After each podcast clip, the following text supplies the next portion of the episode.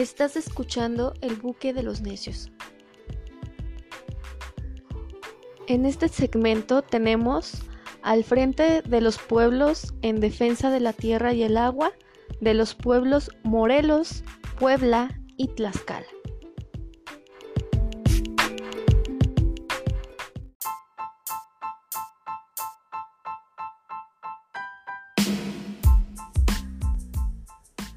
La lucha por la autodeterminación de los pueblos.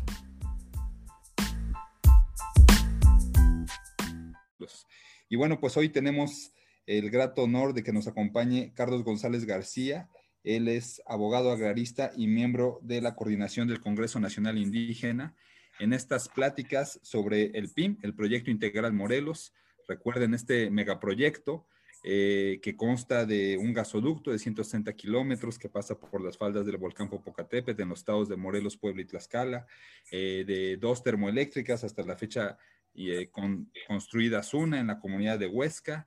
unas torres de alta tensión y un acueducto que está inconcluso que va hacia la planta tratadora Rosadores de Cuautla en el municipio de Ayala, Morelos, agua que es ocupada también para el riego y para, eh, pues, para el riego de los ejidos y que forma parte ya del, río Cuautla, aunque la CFE diga que no, pero bueno, eso, eso lo hablaremos en, en, otro momento. Entonces, bueno, pues eh, vamos a darle pues la bienvenida a, nuestro, a nuestro invitado, eh, Carlos González García. Como mencionamos, pues él es abogado agrarista y miembro de la coordinación del Congreso Nacional Indígena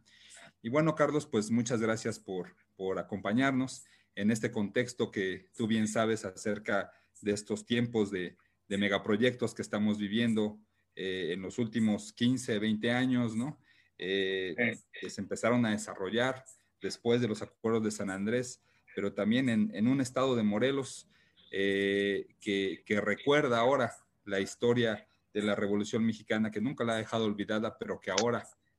pues la retoma más, más que nunca, ¿no? Eh, a partir de, decir, esta agua es nuestra porque nos dotaron de tierra y de agua cuando, cuando lo conseguimos por medio de la sangre de nuestros abuelos, ¿no? Entonces,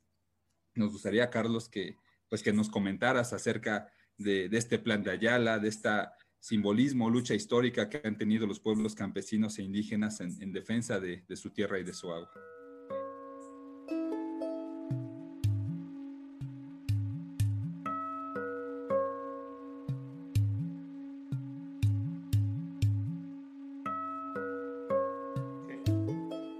Gracias, Juan Carlos, por la invitación. Eh, buenas noches a todos y a todas quienes nos escuchan. Eh, efectivamente, como tú lo, lo señalas, el estado de Morelos eh, ha tenido una intervención histórica en diversas luchas del los pueblos de México por su libertad. Eh, específicamente, el centro del país, lo que incluye a Morelos, antes Estado de México, eh, está tejido en torno a cientos de comunidades originarias, eh, la mayoría de ellas, cuando nos referimos al centro del país, de origen nahua o otomí, eh, matlatzinca, en un grado mucho menor, o tlahuica todavía en un grado más pequeño. Eh, que han pervivido, que han existido y coexistido durante por lo menos unos 7.000, 8.000 años en esa parte del centro del país a la que ahorita me quiero referir, una parte reducida eh, que estaría básicamente ubicada en, en lo que ahora es Morelos, una parte de Puebla, la parte cercana al Valle de Puebla, Tlaxcala una parte de Hidalgo, eh, y una parte del estado de, eh, de México, junto con la Ciudad de México, conforman un área central para nuestro país que rodea a grandes ciudades, como son en primer lugar la Ciudad de México, en segundo lugar la Ciudad de Puebla, la Ciudad de Tlaxcala, la Ciudad de Pachuca, eh, Cuernavaca y Toluca. Estas comunidades, decíamos, tienen una pervivencia histórica. Eh, son comunidades que desde hace más de 5.000, 6.000 años se han dedicado al cultivo de maíz de manera tradicional y que tienen un arraigo excepcional con la tierra. Tienen un arraigo muy importante. Más allá del centro del país existe ese arraigo, nada más yo quiero ahorita referirme a este pedazo de la geografía de lo que es ahora México. Y este arraigo y esta fuerza eh, y esta relación especial que tienen las comunidades del centro del país con la tierra, eh, pues les ha llevado continua e histórica de las tierras que tienen en uso, que tienen en posesión. Es el caso, por ejemplo, de Anenecuilco. Eh, Anenecuilco es una comunidad de origen agua. En 1909 a Emiliano Zapata lo nombran representante comunal de esa comunidad para atender los litigios de tierras, principalmente con la hacienda del hospital. Y le entregan un viejo códice con una antigüedad aproximada de 700 años, los ancianos de su comunidad, junto con un eh, sinfín de papeles más, de documentos, de títulos comunales y de tierras que le habían sido otorgados a Nenecuilco en los tiempos de la presencia de la colonia de la colonización y del gobierno colonial español en, en lo que se llamó la Nueva España. Estas comunidades, hay que decirlo, eh, tuvieron una participación importante, una contribución importante en las distintas guerras que los liberales llevaron adelante. Eh, primero por la independencia de México y posteriormente porque eh, justamente los conceptos y el programa liberal eh, fuera la guía del México independiente y sobre esa base se constituyeran las bases del Estado. De este modo vemos que su padre y su abuelo Emiliano Zapata, por ejemplo, tuvieron participación decisiva tanto en la guerra de independencia como en la revolución de Ayute. ¿Y qué es lo que ocurre justamente con la revolución de Ayute? Y disculpa que nos vayamos un poco lejos, Juan Carlos, pero creo que hay que entender el antecedente inmediato a la revolución. Eh, con la revolución de Ayutla, un grupo progresista de liberales, porque también hay liberales conservadores.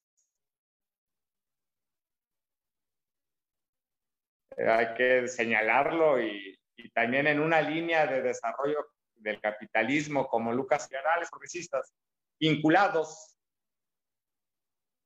a Estados Unidos, eh, básicamente a través de,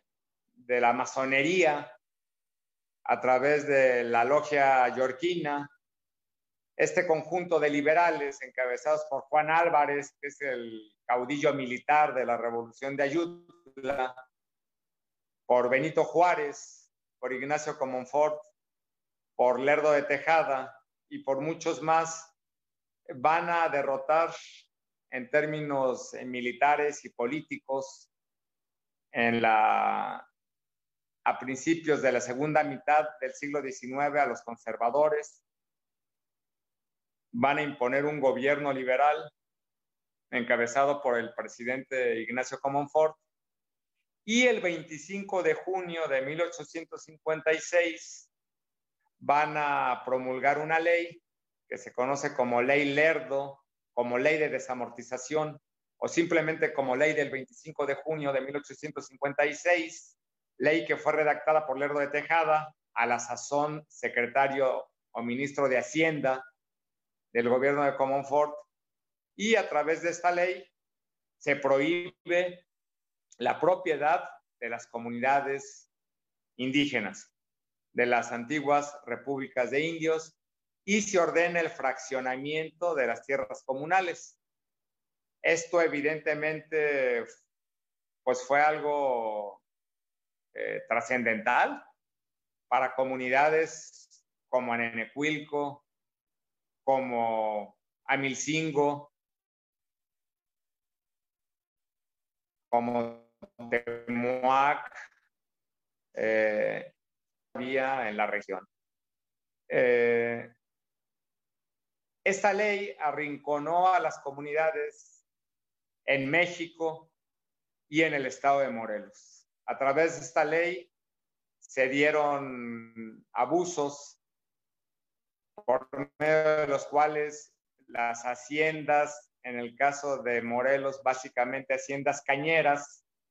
fueron despojando a las comunidades sus tierras. Y eso ocurrió con todas las comunidades que ahora están en esta batalla. Eh, fueron despojadas por las haciendas eh, sobre la base de la ley Lerdo. Y eh, entonces llegamos al año de 1909, cuando Emiliano Zapata es nombrado representante comunal de su pueblo, a Nenecuilco, para defender sus tierras en contra de las haciendas cañeras, que ya ocupaban incluso las calles del pueblo. Año de 1909 en el que aproximadamente 10.000 haciendas en todo el país eran dueñas de aproximadamente 80 millones de hectáreas. Es decir, se da una gran concentración en la tierra, y entonces Zapata y muchos más, por ejemplo, Genovevo de la O, ya antes que Emiliano Zapata estaba levantado en armas, eh, estaba proscrito, representando los intereses comunales de Santa María a Huatitlán. Y varios más estaban levantados y levantadas en el estado de Morelos y en otras partes del país. Entonces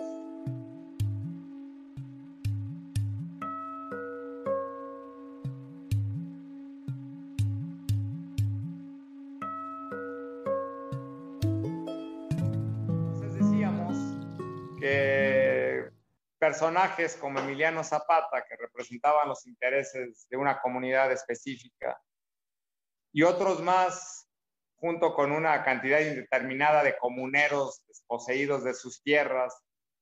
en trance de ser desposeídos, y peones que habían perdido sus tierras, eh, se suman, se suman a la iniciativa de Madero, eh, dada a conocer en el Plan de San Luis, y se levantan en armas en el año de 1911. Eh, recordamos nuestras clases de historia de primaria, el 20 de noviembre se fija como fecha para el levantamiento eh, en apoyo a Madero. Clásicos con nuestro estilo de ser impuntuales, pues sí nos tardamos, ¿verdad? Nos fuimos hasta el año de 1911. Los Cerdán se levantan en Puebla,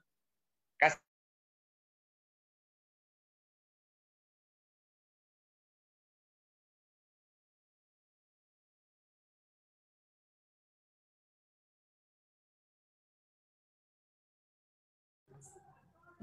Parece que otra vez. Sí, sí, ¿me escuchan? Ya te cambios. Zapata se levanta en tiempos de cuaresma porque varios zapatistas tienen bien claro el recuerdo de que ya estaban las fiestas eh, o ya había iniciado la feria de Tepalcingo, que era, pues, y creo que sigue siendo la feria más importante de, del oriente del Estado de México. Y justo en ese momento y aprovechando esa situación, se levantan en armas, apoyan de manera decidida a Madero. Eh, finalmente, un conjunto de fuerzas donde tienen un peso excepcional eh, eh, Pascual Orozco y Francisco Villa en el norte del país, logran deponer a Porfirio Díaz y Zapata, al cual ya lo seguían a mediados de 1911, un grupo, un puñado grande de comuneros y de peones acasillados de las haciendas de Morelos, empieza a presionar a Madero para que se atienda, se atiendan sus problemáticas agrarias específicas. Eh, entonces, eh, van a presionar a Madero. Madero no, no va a ceder ante los planteamientos de tierras de las comunidades indígenas. Y entonces eh, Zapata le va a expresar su firme oposición. Van a tener una entrevista casi a finales del año de 1911, donde se van a distanciar definitivamente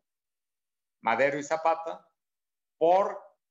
no querer Madero atender los problemas agrarios y cobijar más bien los intereses de eh, los hacendados porfiristas. En esa coyuntura, en ese contexto, Juan Carlos,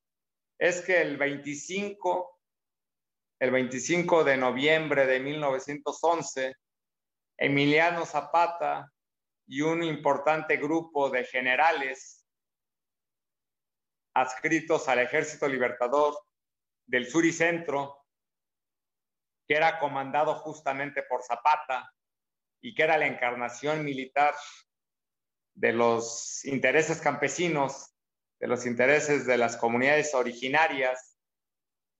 y del zapatismo, va a publicar este famosísimo plan de Ayala, que va a desconocer, en primer lugar, en su artículo segundo, a Francisco y Madero como presidente y como dirigente de la revolución. Va a reconocer a Pascual Orozco de manera, diríamos, desafortunada como dirigente del proceso revolucionario y en el artículo 6, que es realmente un parteaguas en la historia de México, va a señalar lo siguiente. Como parte adicional del plan que invocamos, hacemos constar que los terrenos, montes y aguas que hayan usurpado los hacendados, científicos o caciques a la sombra de la justicia venal entrarán en posesión de esos bienes inmuebles, desde luego, los pueblos o ciudadanos que tengan sus títulos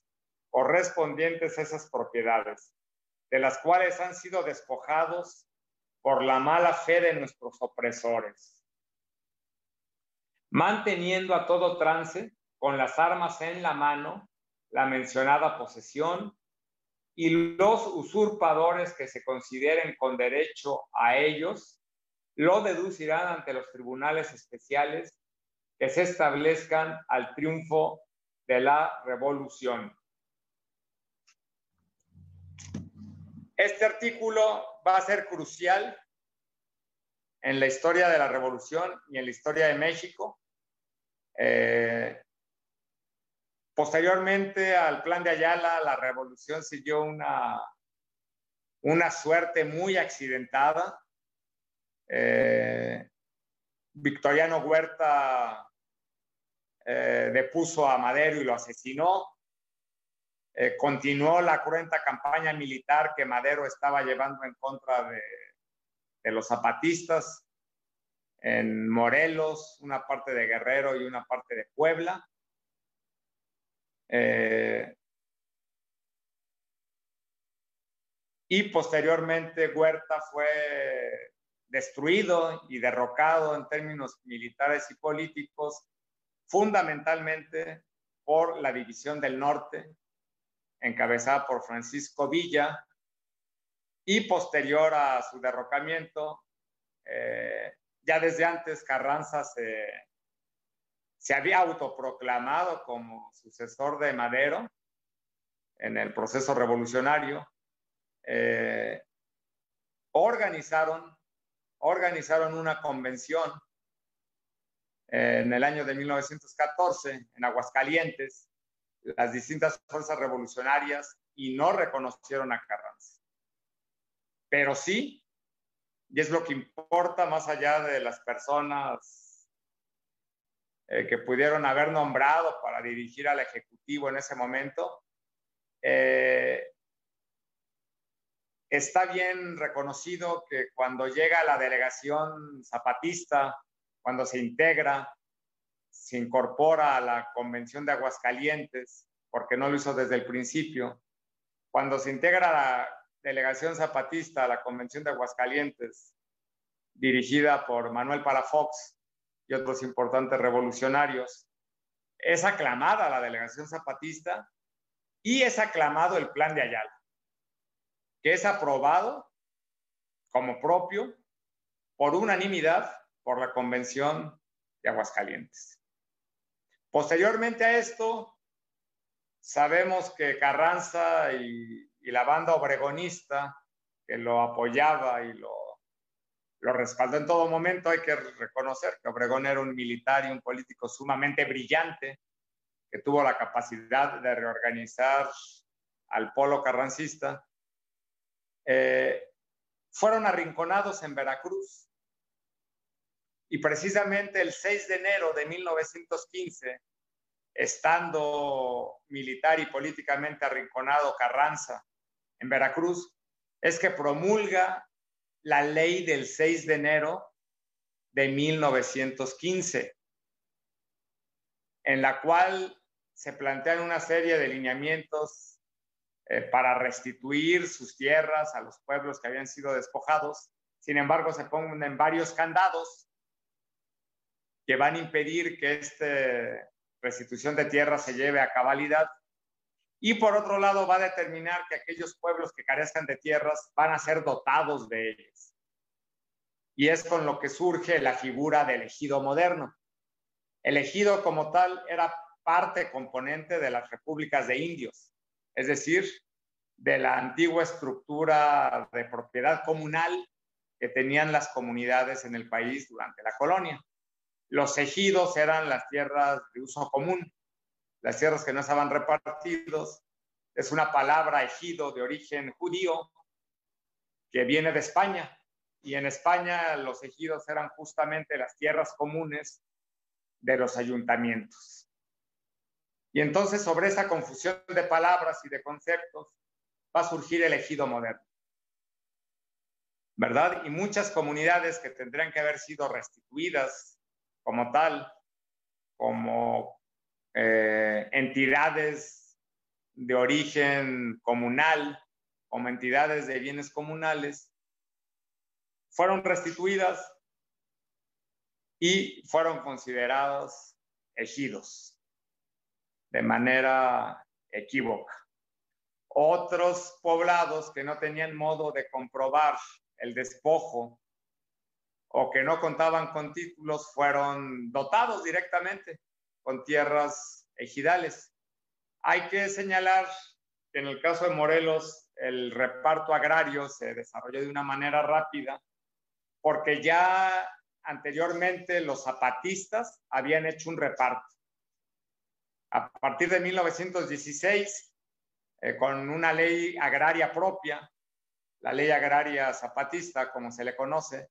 se había hecho un importante reparto de tierras de restitución de tierras comunales y de entrega de tierras a diversas comunidades en, el Estado. Específicamente en la porción que nos interesa, eh, fue decisivo, fue importante el reparto, porque hay que señalarlo, aun cuando todo Morelos, el sur del Distrito Federal, ahora Ciudad de México, Puebla, Tlaxcala, Hidalgo, el Estado de México, una parte de Michoacán y otra de Guerrero, incluso una parte de Oaxaca, una parte significativa de Oaxaca, eran zapatistas. La parte, el núcleo fundamental de la lucha zapatista, por origen, por proximidad geográfica, se encontraba en el oriente de Morelos, precisamente en lo que es la región del Valle de Cuautla, de Ayala, de Moac, donde está actualmente Amilcingo, y de una manera significativa en la parte de Puebla eh, cercana a los volcanes y que estaba contigua o conexa a una parte muy importante de, Tlaxcala, eh, que va a dar hasta las inmediaciones de la ciudad de Tlaxcala y que también era una, una zona zapatista fundamental. Eh, creo que lo han explicado historiadores, eh, ese, esa franja, esa franja geográfica cercana a Puebla era fundamental para el zapatismo porque Puebla era la segunda ciudad con mayor desarrollo económico en el país. El progreso es olvidar el pasado o reinventarlo para justificar un futuro, en nombre de lo que se sacrifica en el presente. Es pensar que los males no tienen raíces, sino curas, en un futuro ideal tecnológico que nunca llega.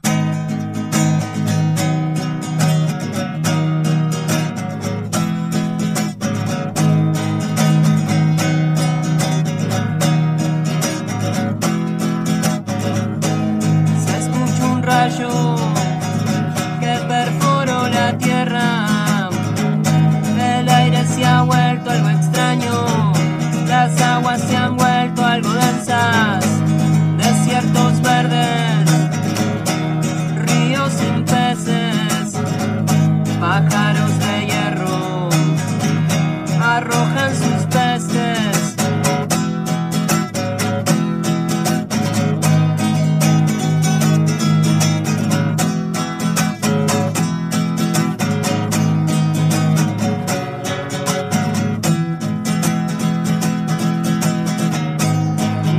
estamos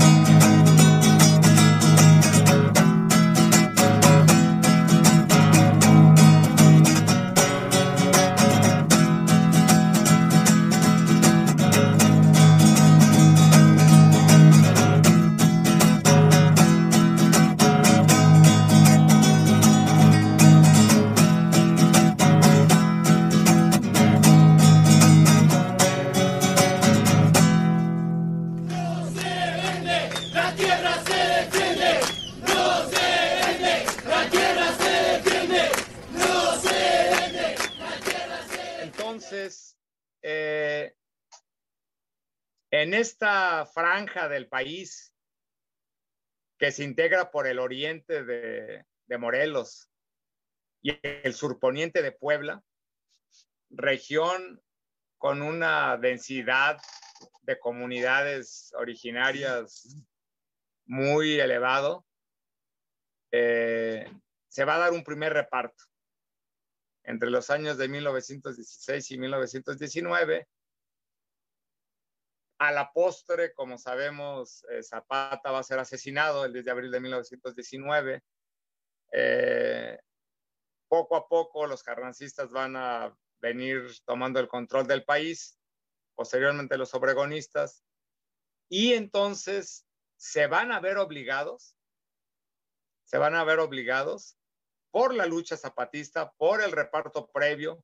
por acuerdos que hicieron con Gildardo Magaña y otros eh, dirigentes zapatistas que, finalmente pactaron con, el obregonismo, eh, se va a dar un reparto importante, que es la base de la defensa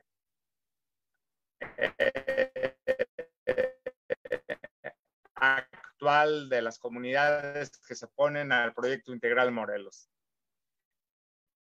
Se trata de pueblos dotados de y que en su mayoría recibieron también, lo que no es común, hay que señalarlo, dotaciones de aguas. A mí me llama la atención, por ejemplo, la resolución presidencial de Amilcingo, eh, que por un lado le dota terrenos de una hacienda, pero por otro lado le restituye aguas que le habían sido mercedadas 300 o 400 años antes por el gobierno colonial español. Es decir, regreso al principio, se trata de pueblos y comunidades con una raíz histórica fundamental, con un arraigo en la tierra tenemos que decirlo sin aspavientos, milenario y que es eh, eh, elemento fundamental para la mayor gesta indígena y campesino que hemos vivido en este país y que es el zapatismo. Y creo yo que ese es la todo el bagaje histórico que actualmente está repercutiendo para que, como en 1911, un puñado de campesinos, de giratarios y de comuneros estén desafiando al poder en sus entrañas mismas para, ¿qué? Para vivir en paz, para tener agua, para tener tierras y para que sus pueblos vivan tranquilamente, de acuerdo a sus costumbres, con respeto a su autonomía política y territorial. Lo mismo, curiosamente, que pelearon las comunidades zapatistas hace poco más de 100 años, eh, lucha por la que fueron calumniadas y fueron masacradas eh, a través de dos importantes campañas militares. La primera de Felipe Ángeles al mando de Madero. La segunda con Victoriano Huerta, eh, que usó, incluso lo señalan diversos historiadores, usó, usó tácticas militares de cerco, aniquilamiento y tierra arrasada, como las que posteriormente se usaron en Vietnam. Y actualmente, en circunstancias distintas, los pueblos de esta región de Morelos y de Puebla, seguramente Tlaxcala, están siendo otra vez agredidos, atacados mediante la imposición del proyecto integral Morelos. Y otra vez, Juan Carlos, creo yo, y lo digo para que no nos desanimemos, en muchos casos son grupos, son puñados de campesinos. En muchos casos, sus dirigentes están envilecidos, están llenos de lodo y de mierda y están pactando y están negociando a espaldas de sus bases, seguramente por unas monedas. La entrada en, funciones de la termoeléctrica de, Huesca, eh, la terminación del acueducto y la, este, la inyección de gas al gasoducto para que en su conjunto puedan dar vida al funcionamiento de la termoeléctrica eh, de Huesca, que hay que recordarlo, funciona con gas, un combustóleo bastante contaminante que va a generar, va a producir daños en la tierra, en el agua, en la salud, pero que además se va a acabar en unos cuantos años. Las previsiones de gas son para unos cuantos años a nivel mundial. Es decir, este gobierno o estos gobiernos están eh, generando una circunstancia de mucho dolor, de mucha ilegalidad en contra de los pueblos y comunidades del oriente de, Morelos, del surponiente de Puebla, de Tlaxcala, creo yo, como ustedes lo han dicho una y otra vez, por intereses económicos. Porque unos cuantos empresarios extranjeros hagan negocio, hagan negocio con la administración del, gasoducto, hagan negocio con el acueducto, hagan negocio con el gas. Y con esto eh, concluyo mi intervención en esta parte.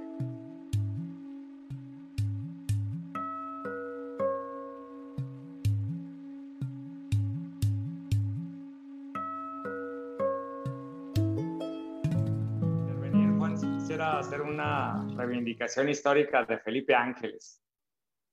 Felipe Ángeles, eh, él era un militar de carrera. Él estudió como artillero en Francia y era uno de los más destacados eh, eh, oficiales del ejército porfiriano o porfirista, como le queramos llamar. posteriormente se unió de manera entusiasta al gobierno de Francisco y Madero y fue precisamente que se le comisionó por este gobierno para hacer la guerra a los zapatistas. Eh, y sin embargo, Zapata, eh,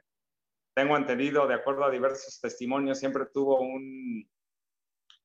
un recuerdo de él, entendiendo que había una guerra eh, y que Felipe Ángeles había sido enviado a esta guerra. Posteriormente, Felipe Ángeles se desprendió totalmente del, del oficialismo, se desprendió totalmente de las líneas eh, que terminaron dominando eh, la, revolución, que, terminando, que terminaron eh, convirtiéndola en una ganancia para ellos. Y se incorporó de manera decisiva con, Francisco Villa. Después de la muerte de Madero, eh, Felipe Ángeles tuvo una intervención decisiva en el ejército de Villa, en la División del Norte, que es, hay que recordarlo, la corporación revolucionario militar que va a tumbar de manera eh, absoluta al viejo régimen porfiriano. Entonces, y se mantuvo hasta el final. Él fue, de hecho, fue fusilado. Fue fusilado por los carrancistas por tener una idea eh, le llamaríamos ahora de izquierda, por tener, un, tener una concepción socialista, democrática, igualitaria, que pocos llegaron a tener en, ese, en, ese, en, en esa coyuntura de la Revolución Mexicana y que muy pocos de la talla de él tuvieron. Eh, entrando a lo que comentamos, efectivamente, en 1994 surge, irrumpe en la escena nacional y mundial el Ejército Zapatista de Liberación Nacional, integrado por un conjunto de comunidades mayas del estado de Chiapas, con diversas reivindicaciones eh, y declarando la guerra al Estado mexicano.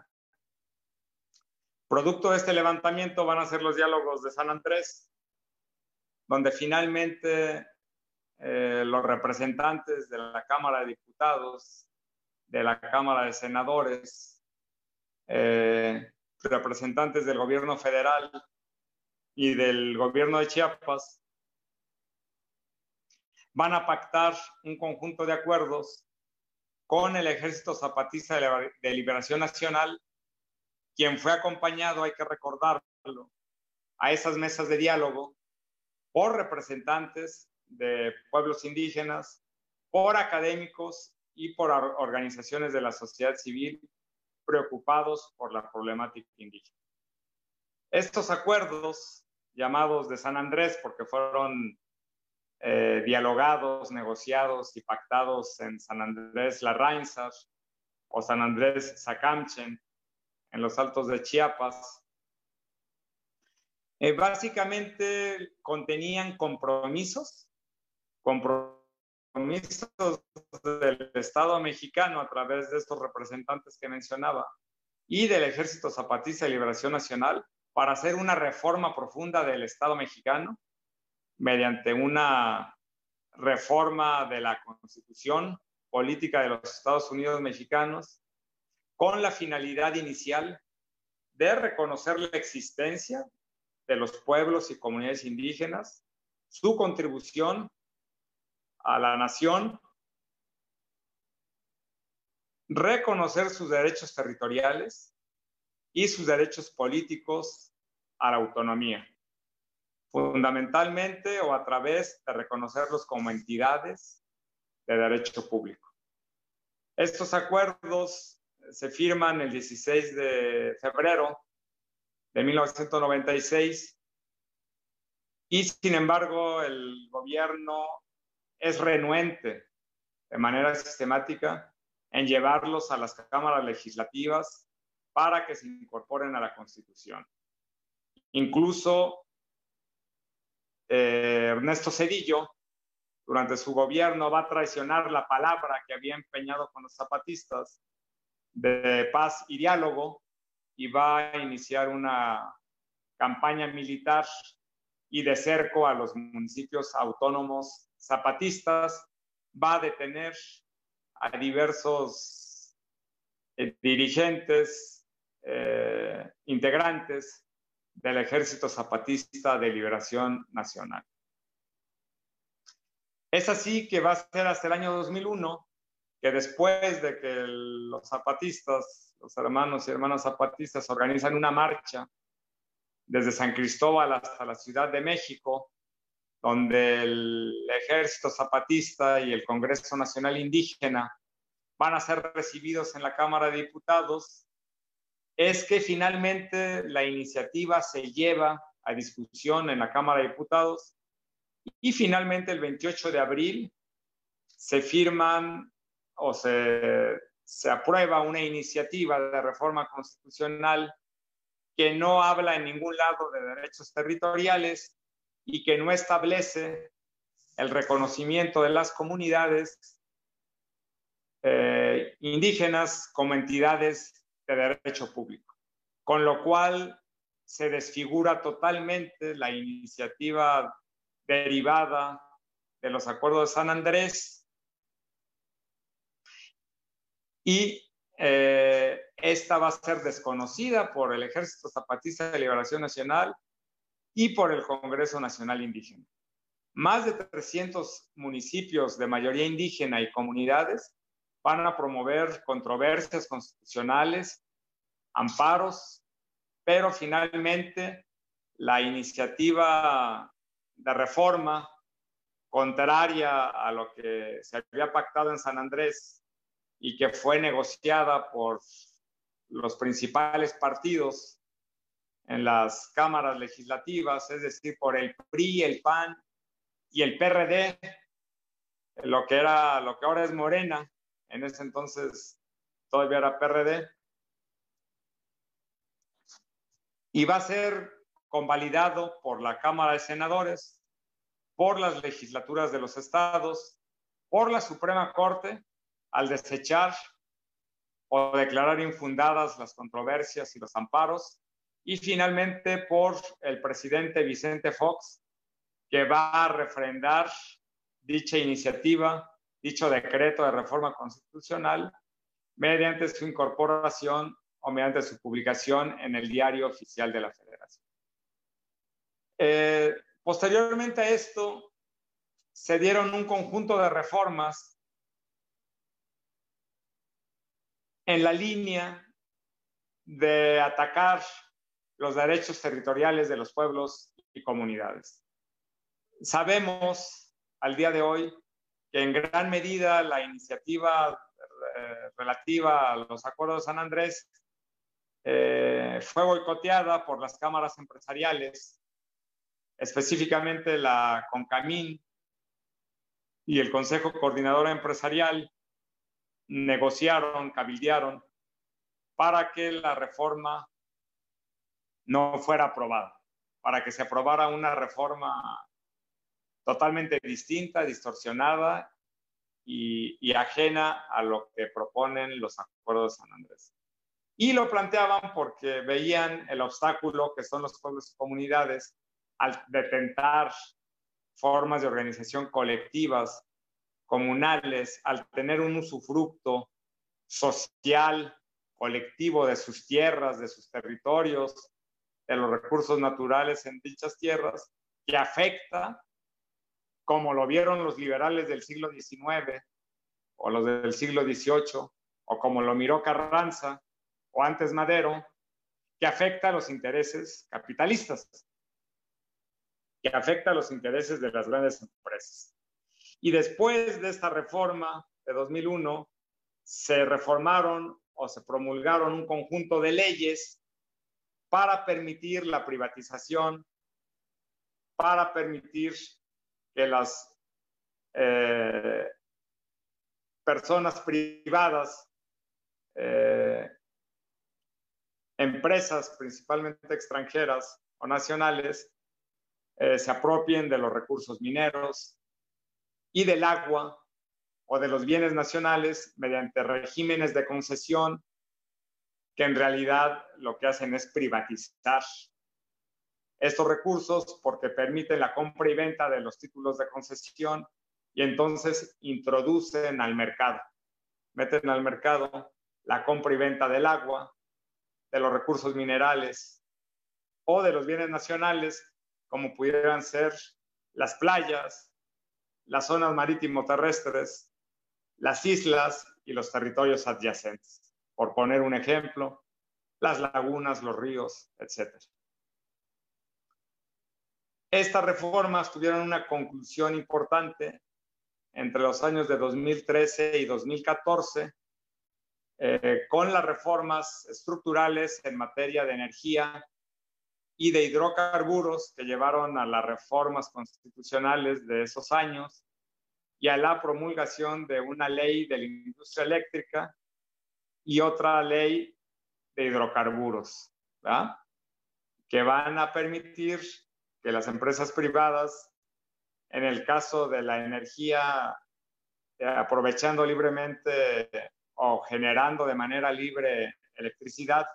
en el caso del gas y del petróleo mediante contratos que van a disfrazar la privatización de estos recursos, van a concluir todo un ciclo de reformas que venían desde el año de 1992, cuando se reformó por primera vez de una manera drástica el artículo 27 constitucional, se concluyó el reparto agrario, se abrieron las vías para privatizar las tierras ejidales y comunales a través de la posterior aplicación del programa de certificación de derechos ejidales procede, que llegó, llevó a la fragmentación de los ejidos y mediante la modificación del marco constitucional en materia de aguas, que llevó a la expedición de una nueva ley de aguas nacionales, que finalmente tuvo como consecuencia, por poner un ejemplo, que las dotaciones de aguas otorgadas a los ejidos eh, se dieran por terminadas y se renovaran a través de títulos de concesión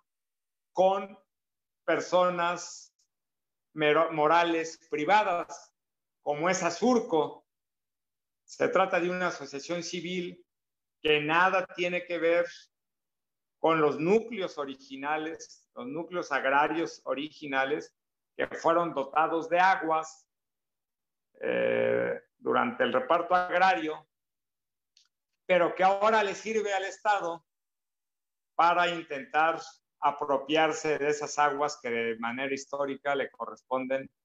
a los eh, núcleos agrarios, en este caso, refiriéndonos al acueducto eh, que va a alimentar la termoeléctrica de Huesca, los núcleos agrarios que se localizan básicamente en los valles de Cuautla y allá.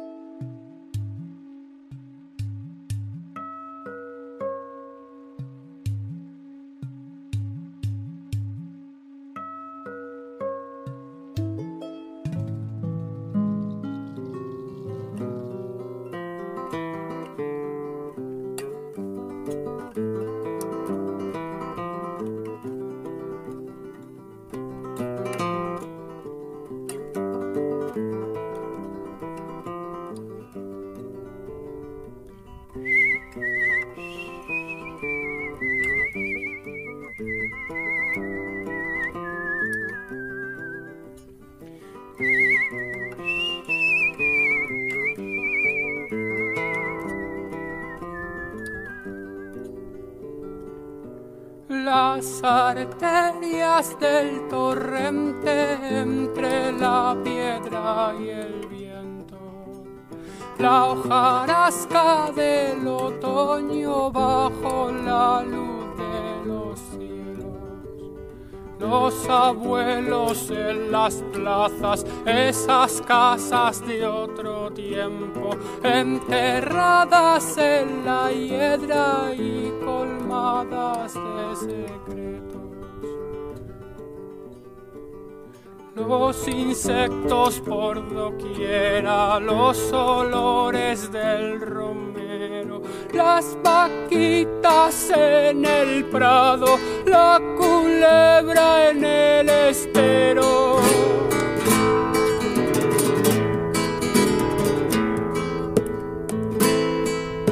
Las ramas en los caminos, los pájaros en el huerto, comiéndose las manzanas cuando se despista el dueño. La noche es inabarcable, las estrellas en el cerro crearon su propio cosmos y aceptaron que el silencio era el cantar de los grillos junto al gemido del ciervo.